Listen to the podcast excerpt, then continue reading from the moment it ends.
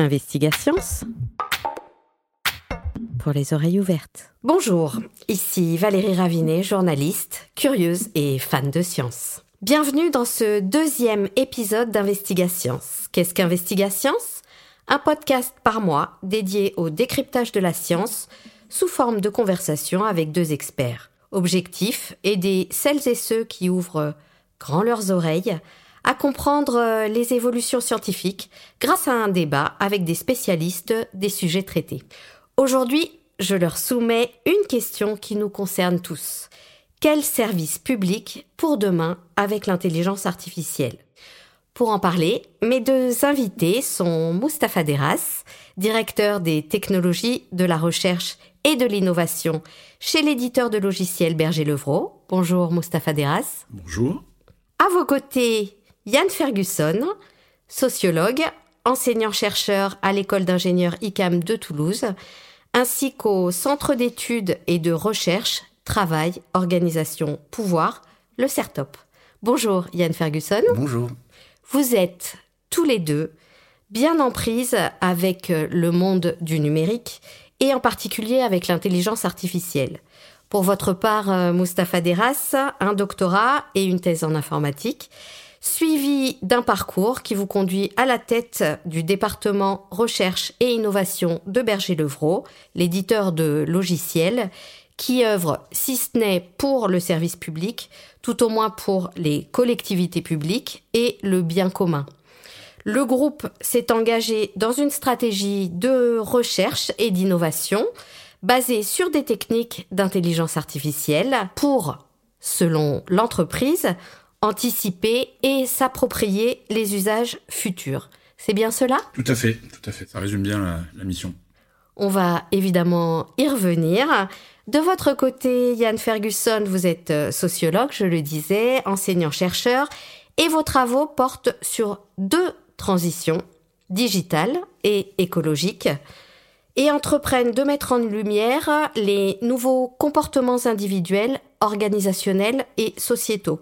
Vous avez été classé parmi les 200 Français les plus influents sur l'intelligence artificielle en France et dans le monde par le magazine L'usine nouvelle. Est-ce que vous êtes d'accord avec euh, ce portrait? Oui, c'est ça. On va vite entrer dans le vif du sujet en commençant par se donner vos définitions de l'intelligence artificielle.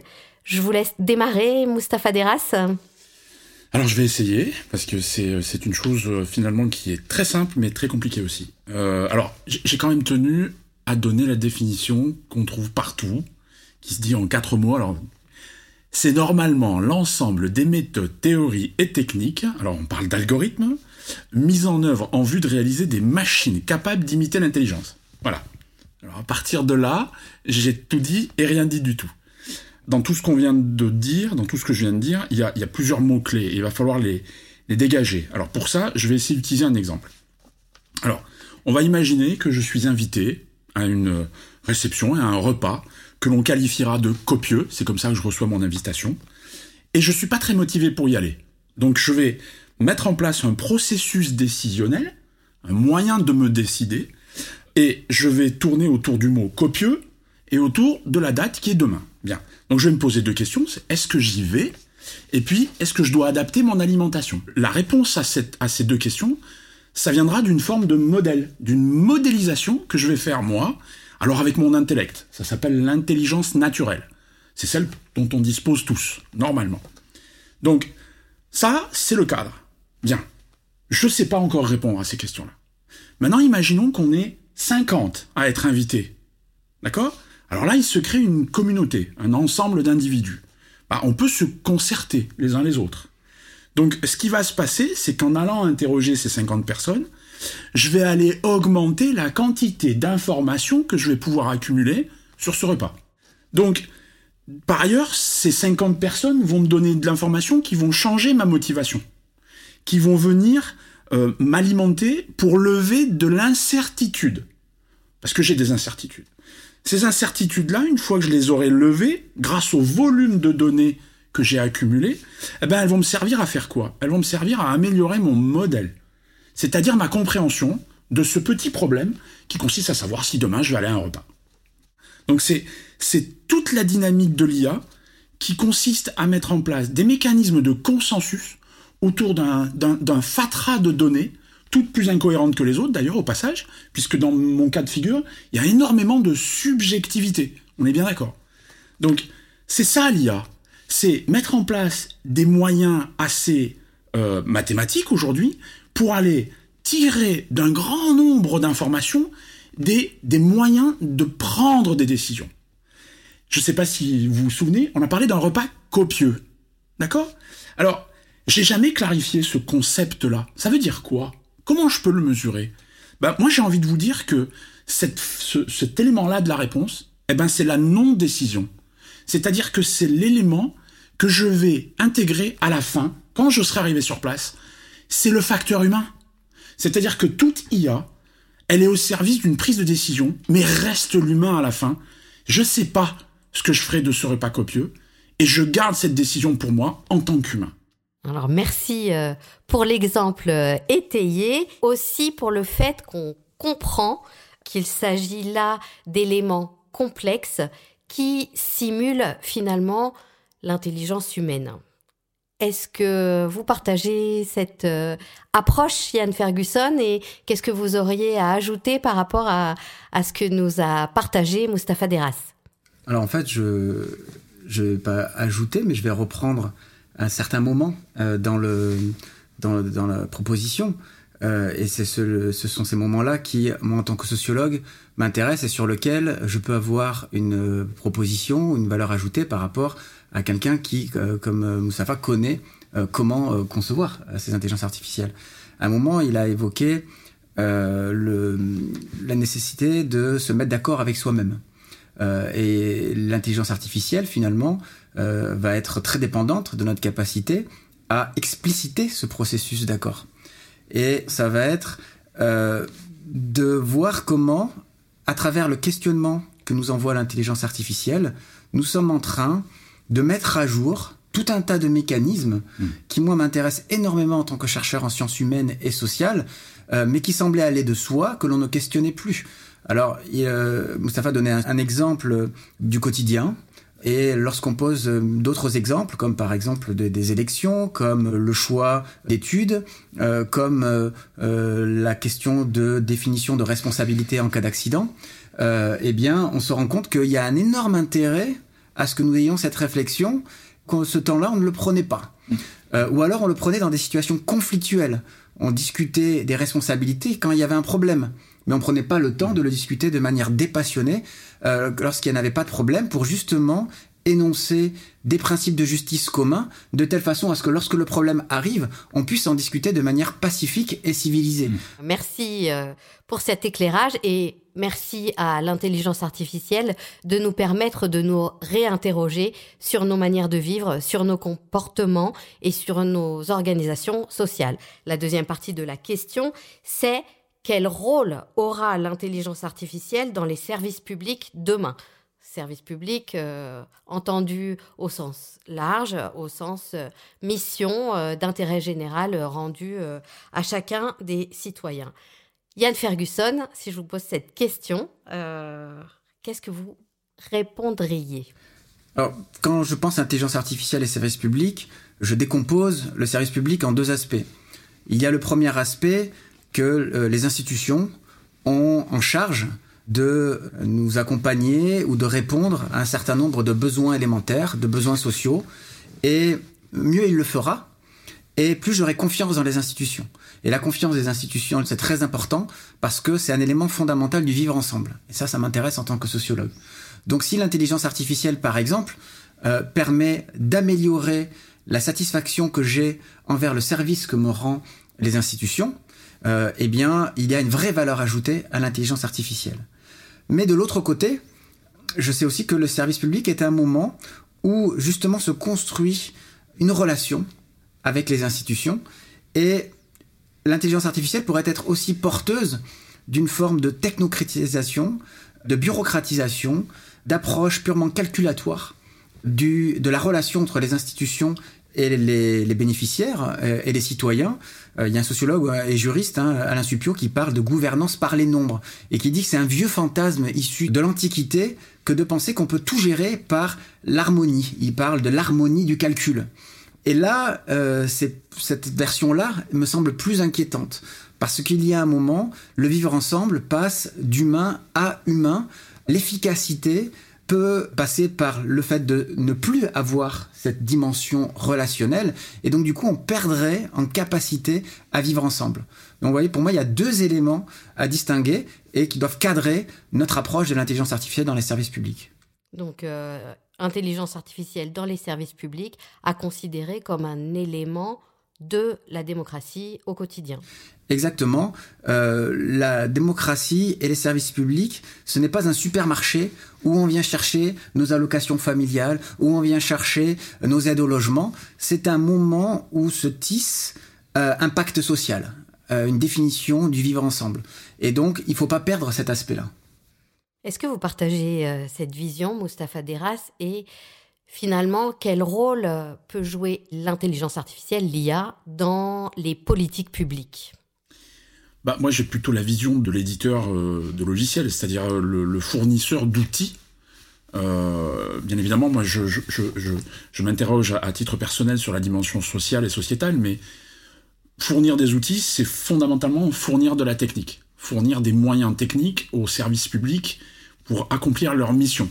Ça n'est, de mon point de vue, qu'une étape de plus dans l'informatisation.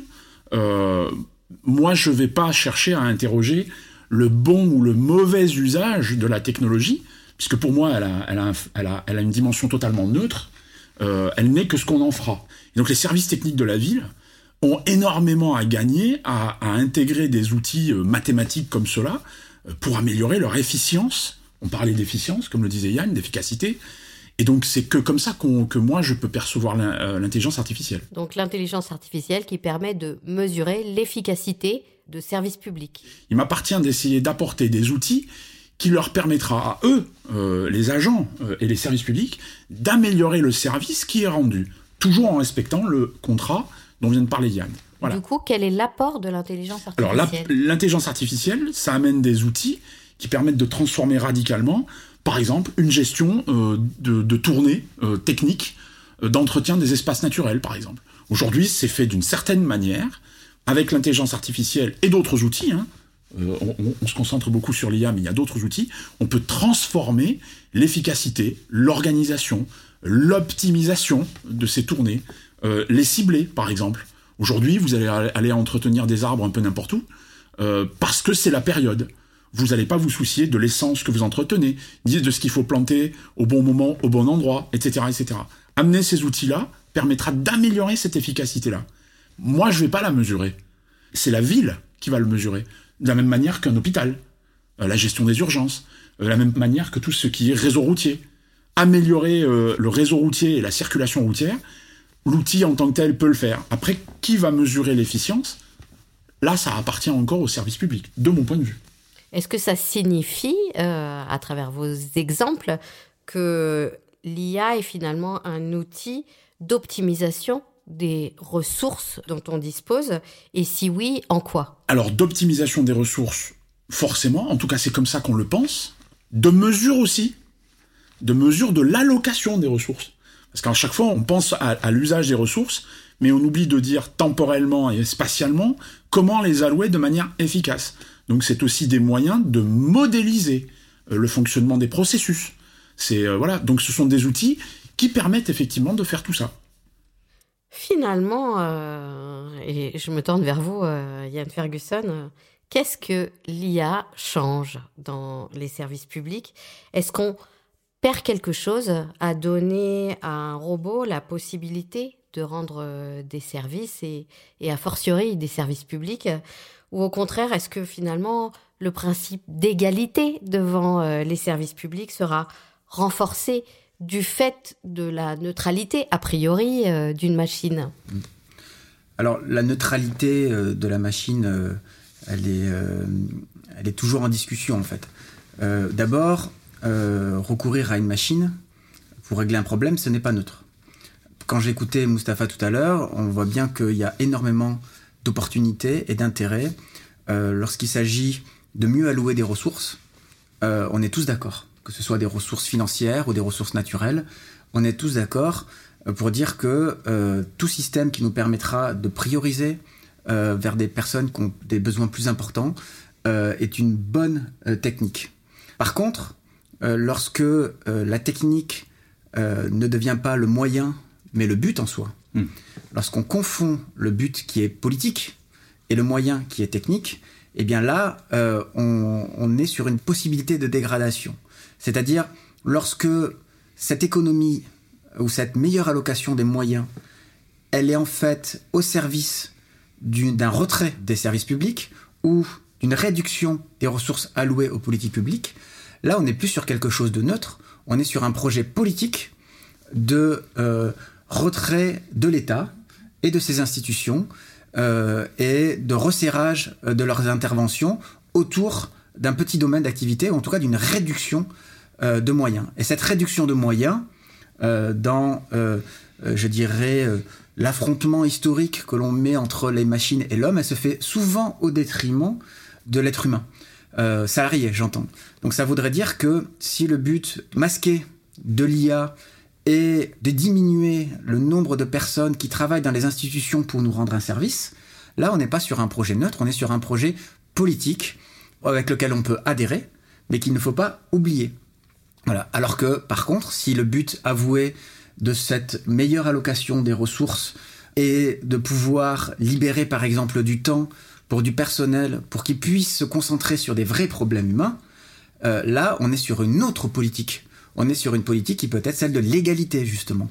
On peut être sur une politique où euh, on met en place des valeurs très fortes. Les valeurs républicaines sont très fortes, liberté, égalité, fraternité. Mhm. Et si effectivement on peut mettre les institutions républicaines pour la France au service euh, de ces trois valeurs et que l'IA permet euh, de mieux les faire vivre, eh bien là, on est sur quelque chose qui vraiment améliore nos conditions d'existence et notre capacité à vivre ensemble et à faire société. Alors, euh, c'est vrai qu'on est dans une période où les ressources des services euh, publics euh, ne cessent de diminuer. Du coup, on peut se poser en effet la question de l'intérêt d'optimiser l'allocation des ressources quand il n'y en a pas. Hein. C'est un peu un peu ce que vous dites. Mais néanmoins, est-ce que est-ce qu'on peut pas se dire que grâce à l'intelligence artificielle, finalement, et comme vous sembliez aussi suggérer, le robot va permettre d'optimiser le travail fait par les hommes dans le rendu des services au public. Est-ce que c'est finalement ça l'intérêt de l'intelligence artificielle? Les gens qui travaillent dans le domaine de la santé ont résumé leurs objectifs de soins, qui peuvent ressembler à des objectifs de service public, à ce qu'ils appellent les 4 P. Euh, et ils pensent que l'intelligence artificielle pourrait amener ces 4 P. Personnaliser, versus des approches très massives, prédictif pour essayer d'anticiper, préventif pour avoir des politiques qui permettent d'éviter les problèmes plutôt que d'avoir à les traiter, et participatif, si je ne l'ai pas dit. Participatif, c'est excellent pour la démocratie. Donc moi je crois que l'intelligence artificielle peut amener cette approche-là avec euh, l'exemple qu'a donné euh, Mustapha tout à l'heure, euh, avec cette gestion intelligente, le passage du big data au smart data, à une gestion intelligente de la donnée. il y a des opportunités formidables parce que nos services publics aujourd'hui, lorsqu'ils dysfonctionnent, même avec tous les équipements qu'ils ont, eh bien, alimentent le divorce qu'il peut y avoir entre les citoyens et la démocratie. Donc, tout ce qui peut permettre d'améliorer euh, les services publics et l'intelligence artificielle, c'est énormément euh, d'opportunités et de potentialités. Sur euh, les 4 P, par exemple, eh bien, je crois que ce sont des pistes de recherche qu'il faut absolument développer. Alors, je rebondis sur vos 4 P en en ajoutant peut-être un cinquième, qui est peut-être un danger, et j'aimerais écouter votre réaction, Moustapha Deras. Est-ce que l'IA prescriptive ne serait pas un danger? Je constate effectivement qu'il y a deux orientations politiques. Et celle-là, pareil, je, moi je vais pas me prononcer là-dessus. J'ai juste envie malgré tout de rappeler qu'on vit un moment dans notre histoire, là, depuis une petite dizaine d'années, où j'aurais envie de dire apparaissent de nouveaux besoins je parle bien au niveau des services publics, hein, de nouveaux usages euh, et probablement une attente très différente euh, de la plupart des citoyens. Et là, on ne parle pas que de la France. Hein. Vraiment, voilà. Pour adresser ces trois choses, on a deux possibilités. C'est soit on met plus de monde dans les services publics, euh, pour mémoire, hein, c'est un peu plus de 5 millions de fonctionnaires en France, hein, d'accord? Ou soit on essaie d'utiliser les mêmes individus de manière plus efficace en réorientant euh, leurs allocations, c'est-à-dire ce qu'ils font au quotidien. Moi, je suis plutôt preneur de la deuxième solution, qui me paraît être la plus efficace, puisque ces personnels sont déjà formés, rompus, et ont cette, euh, cette, cette propension à rendre le service public. Voilà. Donc moi, je verrais plutôt l'IA comme ça, c'est-à-dire un moyen de prendre les mêmes et de les reallouer sur ces nouvelles missions. Alors lesquelles?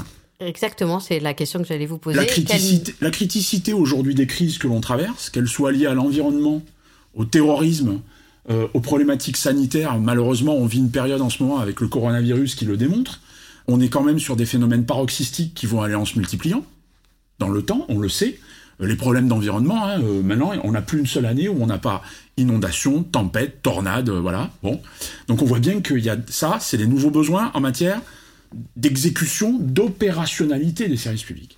Deuxièmement, on a une attente citoyenne qui s'exacerbe.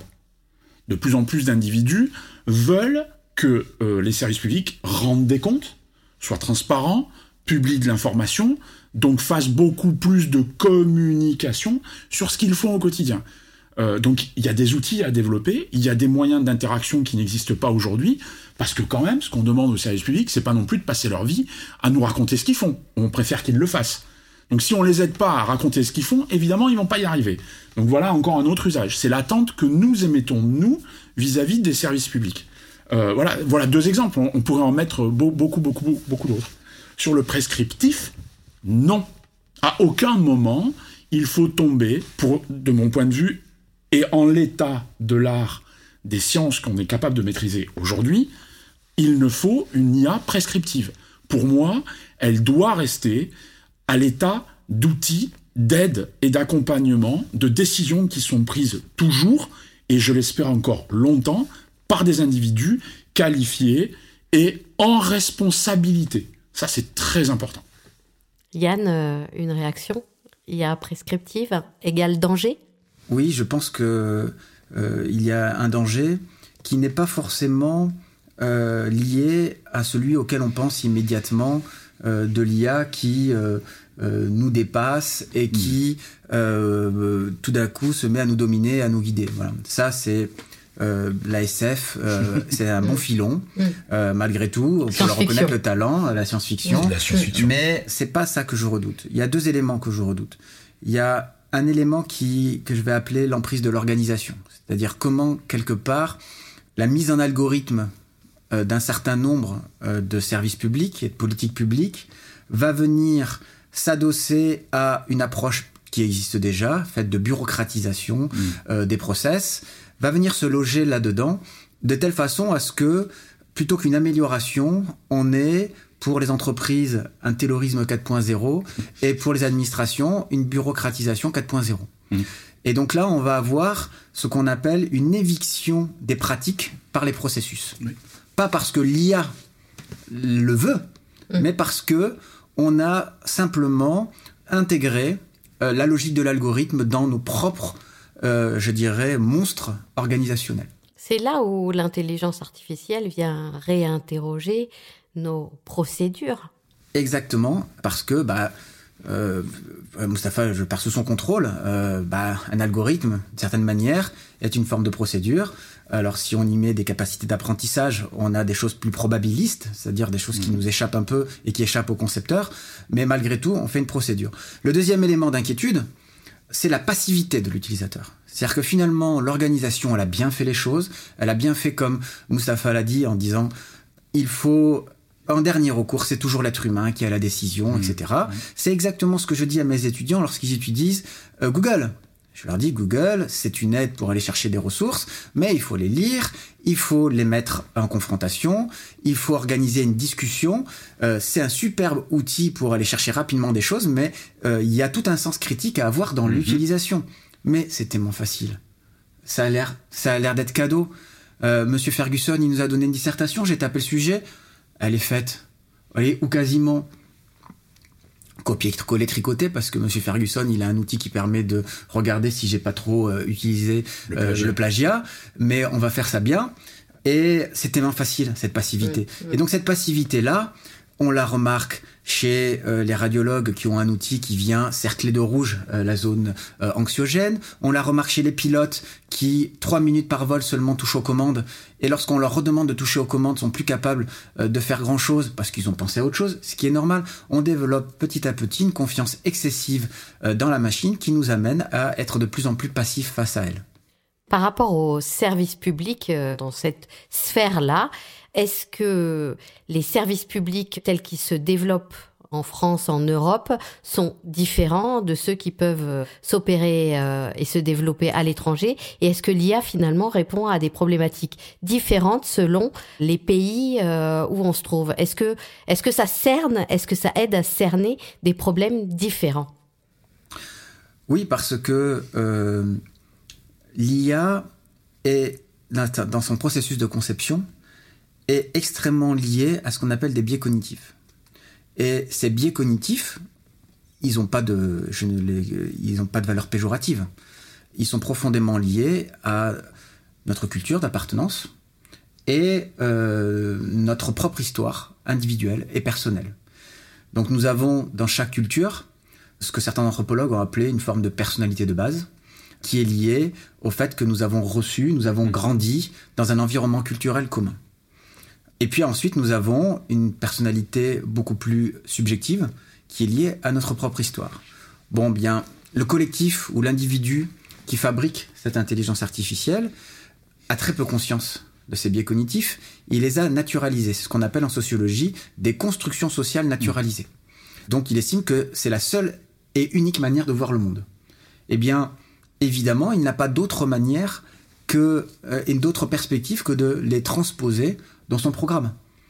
Et donc, cette intelligence artificielle-là, elle va d'un côté contribuer à une dynamique d'uniformisation à l'intérieur de la culture qu'il a intégrée, développée, et de l'autre, on va remarquer que des programmes qui, par exemple, vont être utilisés euh, pour rendre des décisions de justice, face à des faits, des situations relativement similaires, ne fourniront pas le même résultat que l'on se trouve en Suède, en France ou aux États-Unis.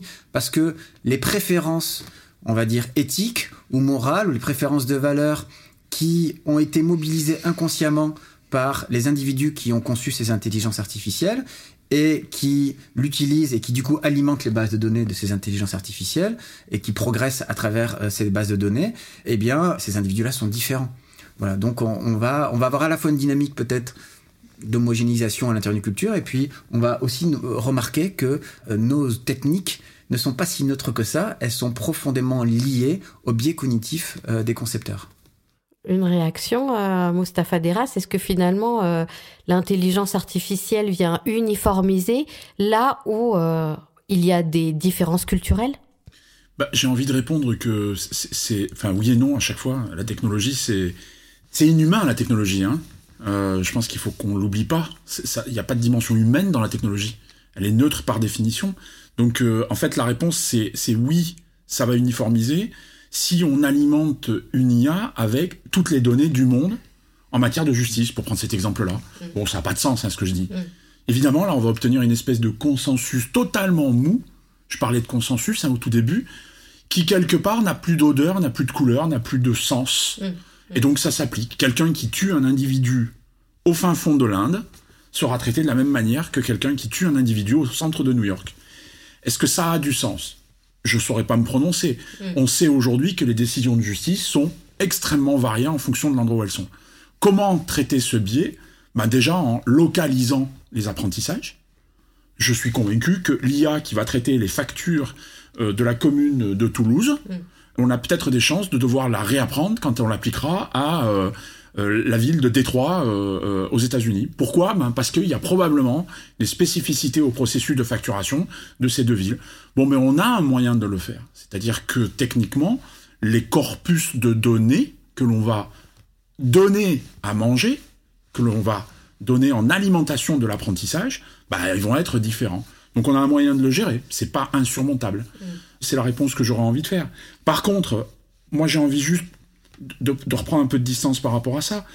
Il faut se méfier. J'aime beaucoup une phrase que m'avait appris un de mes managers quand je, quand je travaillais il y, a, il y, a, 30 ans. Il faut toujours se méfier de ce qu'on demande, de peur de l'obtenir. C'est une phrase qui peut paraître bizarre, mais euh, on veut euh, de l'efficacité et on demande à l'IA, dans beaucoup de cas, de faire ce que nous ne faisons pas. Et en même temps, on lui demande des comptes pour nous expliquer comment elle fonctionne. Donc, oui, par exemple, on parlait de l'accessibilité au service public, la, neutralité que l'on se doit d'avoir. Est-ce qu'on la veut vraiment, cette neutralité? Parce qu'on est capable de faire des IA qui seront totalement neutres. Mais je veux dire vraiment. C'est-à-dire qu'elles seront neutres, certes, du côté négatif, mais aussi dans le sens positif. On oublie souvent les biais positifs. Ceux qui font qu'on prend des décisions humaines par charité, par bonté, par compassion. Et ça, ça disparaît. Et par culture. Une IA, certes, elle va traiter l'assassin et le criminel de manière extrêmement exemplaire, mais elle va pas s'occuper de la veuve et de l'orphelin. Où est-ce qu'on en est sur ce chemin que vous évoquez de l'IA très performante? Oh La performance de l'intelligence artificielle. Énormément de choses qu'on utilise aujourd'hui ne relèvent que de purs algorithmes de statistiques, peut-être de probabilité, rarement de stochastique, désolé pour les termes un peu barbares. Donc, euh, en gros, ce qu'on a aujourd'hui, c'est des algorithmes qu'on connaissait déjà, qui étaient plus ou moins déjà fiables, qui fonctionnaient à peu près bien. Donc, la performance de ces algorithmes aujourd'hui, on l'a améliorée comment? Bah Parce qu'on a eu une quantité de données astronomiques qu'on a pu leur, leur, donner à manger et qu'on a aujourd'hui des puissances de calcul qui permettent de les, de les, exécuter de manière plus rapide. En tout cas, dans un temps humainement acceptable. Il reste à définir ce que c'est que ce terme. Donc la performance de l'IA aujourd'hui, elle reste, de mon point de vue, relativement faible. Et on a créé des sous-modèles pertinents. Oui, oui, oui, on a créé, effectivement. Mais, mais je maintiens le fait que et, ça, c'est ce que disait Yann tout à l'heure. L'IA fantasmagorique de la science-fiction qui est capable de répondre à tout et en un claquement de doigts, on n'y est pas. On n'y est définitivement pas.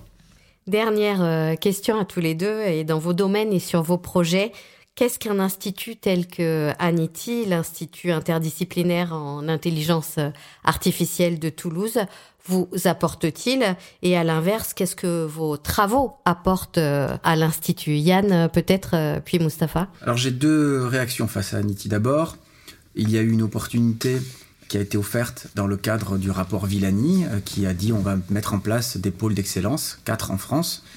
Et il y a eu énormément de talent, d'efforts pour faire une candidature extrêmement solide. Lorsqu'on la regarde un petit peu elle est d'une élégance et d'une sophistication extraordinaire, puisque bah, je rappelle qu'il y a euh, trois programmes intégratifs, un qui est plutôt sur l'éthique, un qui est plutôt sur la certifiabilité, et l'autre qui est plutôt sur les machines qui prennent des décisions de manière autonome. Et quand elles sont posées sur le papier, ils ont créé tout un tas de liens entre les différents programmes, on dirait un réseau de neurones de type deep learning. Mmh. Et je suis admiratif de la beauté de ce programme, beauté théorique de ce programme, dans la rapidité avec laquelle ça a été fait. Et aujourd'hui, ça amène tout simplement à Toulouse un climat, un air que l'on respire. Avant, on respirait l'air de l'aéronautique, on le respire toujours, mais une autre air où, euh, qui vont multiplier euh, les manifestations, euh, les opportunités de venir parler de l'IA et à travers tout ça, tout ce qu'on vient d'évoquer, qui sont des sujets fondamentaux qui s'ouvrent avec l'IA et qui nous offre cette opportunité d'échanger et de parler de citoyenneté, de parler de qu'est-ce que c'est le service public. Là, je suis euh, vraiment très admiratif. L'autre élément, c'est que je suis plus dubitatif sur la stratégie nationale de cette idée de quelque part euh, reconquérir notre souveraineté euh, par rapport aux GAFA, hein, Google, Amazon, Facebook, Apple, en essayant de former des gros voilà, qui reste malgré tout extrêmement petit. Le risque en essayant de faire des gros qui restent malgré tout petits, c'est d'avoir tous les inconvénients du gros et pas l'agilité du petit. C'est-à-dire d'avoir des monstres bureaucratiques et administratifs qui sont peu agiles, là où les GAFA sont assez agiles pour des gens qui sont, euh, pour des structures qui sont si énormes.